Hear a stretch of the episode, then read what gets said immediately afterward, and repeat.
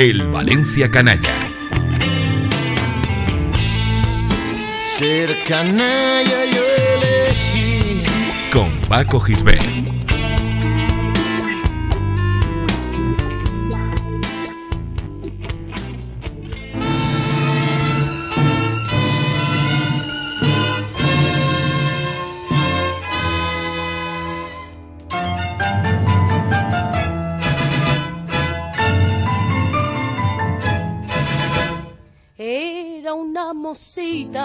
No sabía del mundo, tenía dos ojazos, pero nada más.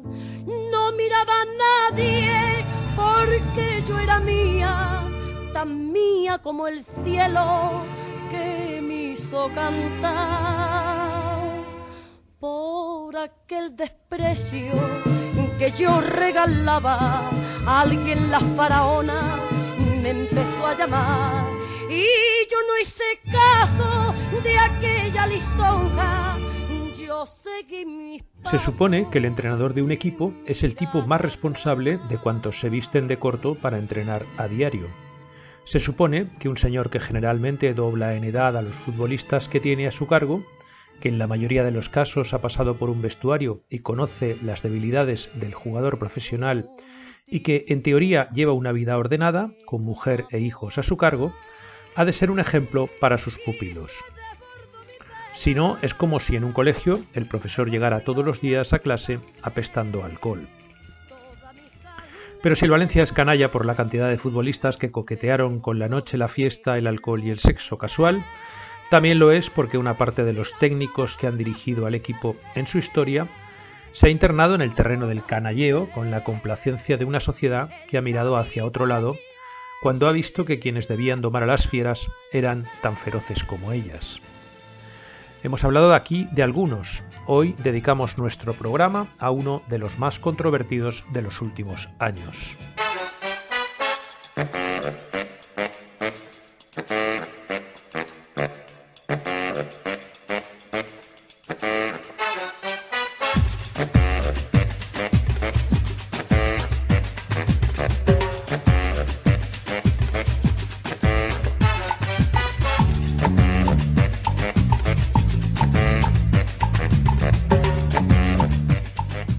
Mediados de la década de los 80, cuando las arcas del Valencia comenzaban a resentirse de los dispendios del lustro anterior, el club dejó de fichar estrellas contrastadas para comprar futbolistas de futuro. En el verano de 1984 se hizo con dos jugadores de mayor proyección en el fútbol madrileño, Quique Sánchez Flores y Carlos Arroyo. Quique llegó a Valencia con 19 años procedente del Pegaso, con la idea de integrar la plantilla del Mestalla y con el tiempo dar el salto al primer equipo. Pero no llegó nunca a jugar en el filial. Su calidad le ayudó a conseguir la titularidad en un equipo que en aquellos años no vivía sus mejores momentos. Quique Sánchez Flores, hijo de futbolista y cantante y sobrino de Lola Flores, había tenido como padrino en la pila bautismal al gran Alfredo Di Stéfano. Y eso también era un dato que jugaba a su favor. De Di Stéfano, Quique heredó un fuerte sentimiento valencianista, quizás porque cuando era niño su padrino entrenaba a un Valencia que ganaba la liga y llegaba tres veces consecutivas a la final de Copa. Tras diez temporadas en el club, el lateral, al que los medios de comunicación conocían como el faraonito, por su relación familiar con el clan de los Flores, dejó el Valencia para fichar por el Real Madrid, después de haberlo vivido todo en el club de, sus amores, desde un descenso hasta un subcampeonato de liga. Quique terminó su carrera como futbolista y, como muchos de sus compañeros de profesión, se sacó el título de entrenador. Un buen día lo llamó el Valencia para que se hiciera cargo de la primera plantilla y no lo dudó. Quique, que de futbolista ya salía de fiesta, en muchas ocasiones en compañía de su hermano Isidro, que por entonces militaba en el Mestalla, volvió como entrenador a una ciudad en la que había dejado una importante huella nocturna. Antes de que se generalizara la moda de echarle a los gin tonics todo un jardín botánico, Sánchez Flores solía pedir los combinados sin rodaja de limón, de manera que si alguien lo veía de fiesta por ahí, siempre podía decir que se estaba tomando un refresco o un agua. Además, sus escapadas nocturnas acababan en muchas ocasiones en noches de sexo, en los lugares más increíbles. No sé si es cierto o es una leyenda urbana, pero se cuenta que llegó a pegar un polvo con su propio coche aparcado en la Gran Vía, mientras los noctámbulos pasaban por su lado, ignorantes de que tan ilustre personaje estaba a los mandos del trajín sexual. Cierta o no, la relación de Quique con la noche valenciana fue innegable durante sus etapas de futbolista y de entrenador, y en ambos casos con la complacencia de la prensa, que incluso se tomaba copas con él. Pero es que Quique se había ganado el favor de los pesos pesados de la prensa valenciana cuando formaba parte de la plantilla del primer equipo como futbolista.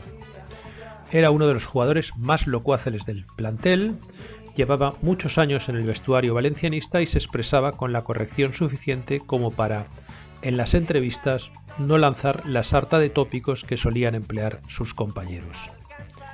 Las amistades, forjadas en noches de fiesta y comilonas pantagruélicas, se mantuvieron cuando Quique dejó de darle patadas al balón para ordenar cómo darlas desde un banquillo. Tanto que, por ejemplo, cuando no tenía equipo al que entrenar, colaboraba en diversos espacios radiofónicos valencianos e incluso oficiaba como comentarista de la cadena pública, aunque no dominara la lengua vernácula. El faraonito se rodeó de una corte de aduladores que le silenciaba cualquiera de sus correrías nocturnas y le aplaudía sus decisiones técnicas. Pese a que Quique dispuso de una plantilla excepcional, heredada del lustro glorioso que construyeron Ranieri, Cooper y Benítez, y reforzada con fichajes de postín, como Villa o Joaquín, nunca fue capaz de llevar al Valencia más allá del tercer puesto en la liga.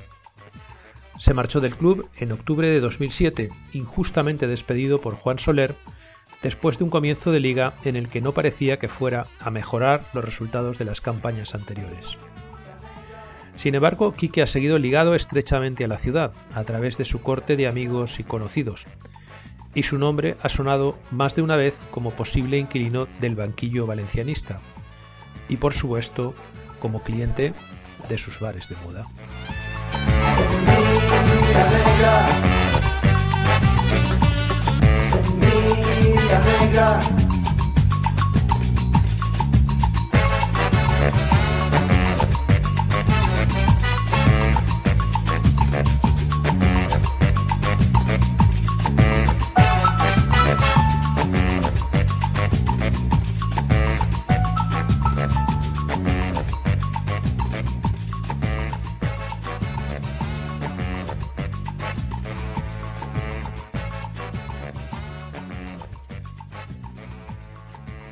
Escucha todos los programas en plazaradio.es y en valenciaplaza.com. Suscríbete a nuestros canales en Apple Podcast, Spotify, Evox y Google Podcast. Descarga la skill para Alexa de Plaza Radio o envía un WhatsApp al 605 66 36 70 para recibir cada nuevo episodio. También puedes seguirnos en Facebook, Twitter e Instagram.